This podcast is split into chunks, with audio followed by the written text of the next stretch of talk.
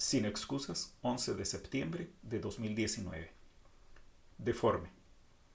La noticia fue devastadora. El niño nació con labio leporino y el paladar hendido. El primogénito tenía una deformidad, como un hachazo que le partía desde la boca hasta la nariz.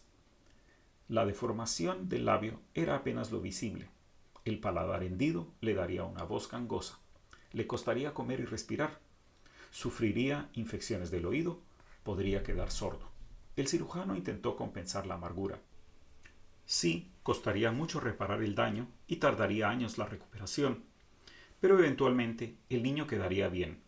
Mucho antes de la adultez, escasamente se notarían las cicatrices. Papá no lo tomó a bien insultó al cirujano, acusándolo de lucrar con el dolor. El facultativo cayó. Sabía que algunos tienen dificultad para manejar las malas noticias, sobre todo quienes no han aprendido a pedir ayuda. No teniendo a quien culpar, papá se propuso destruir la reputación del médico. Ya verá con quién se mete, pensó en inútil venganza. Llega mi cuento a extremos, pero basta para remarcar que la semana pasada un grupo de personas quemó cohetíos por la salida de la CICIG. En el centro espiritual de la patria del criollo, algunos hicieron fiesta el 2 de septiembre y se convirtieron en el papá de mi historieta. Ante una solución efectiva que requería sacrificio, prefirieron condenar al mensajero y garantizarnos un legado de desventaja persistente. Para Masinri lo celebraron. Como con el cuento, aquí la víctima no es el papá imprudente.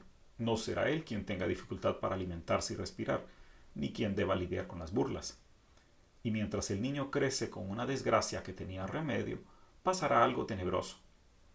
Cada día más el papá odiará al chico, por ser un espejo que le recuerda que la más auténtica deformidad no está en la cara del niño, sino en su propia conciencia.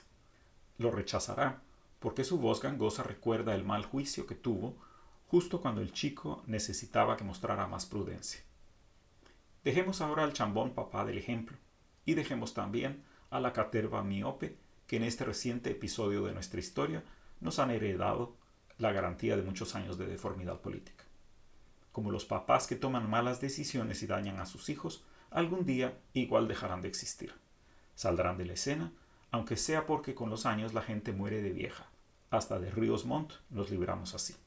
Consideremos mejor a los afectados, el chico que deberá siempre lidiar con la deformidad, la sociedad que sobrevivirá con los defectos que nos heredaron los caciques y sus maliciosos capataces.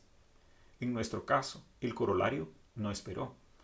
Como aquel arre perverso, apenas cerró la CICIG y ya teníamos tres soldados asesinados.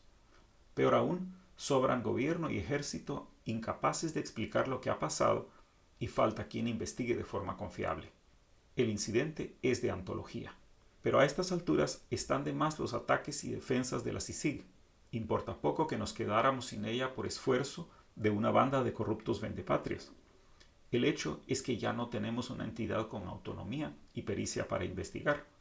Nos quedamos con una fiscal general cuestionable y vamos camino de tener una Corte Suprema de Justicia y Cortes de Apelación plagadas con aún más deficiencias que las actuales. Nos toca enfrentar esta realidad, no una aspiración. Estamos como el chico que mira en el espejo y debe entender que esa llaga que le parte la cara lo acompañará por mucho tiempo. Ante tanta contrariedad caben dos caminos. Uno es la furia y la evasión, un juego de culpas que termina en la autodestrucción, como quien se lanza a las drogas para olvidar la mala mano que le barajó la vida. El otro es la resiliencia, reconocer la injusticia, pero también que la historia sigue y que tendremos otras oportunidades si esquivamos las desgracias presentes. En sociedad esto es aún más cierto que en la biografía individual, donde los años son pocos y las energías se agotan. Aunque cueste, siempre es posible voltear la tortilla. Aún en la noche más oscura, ante la tormenta más amenazadora, es posible escribir otra historia con nuevos actores. La clave es entender que el entorno es justamente eso, contexto, que su maldad opera en buena medida solo porque la creemos y replicamos. Empecemos hoy por abrazar la flexibilidad como lo nuestro. Y afirmemos de nuevo, aquí nunca, nunca aceptaremos que nos digan que la justicia carece de esperanza.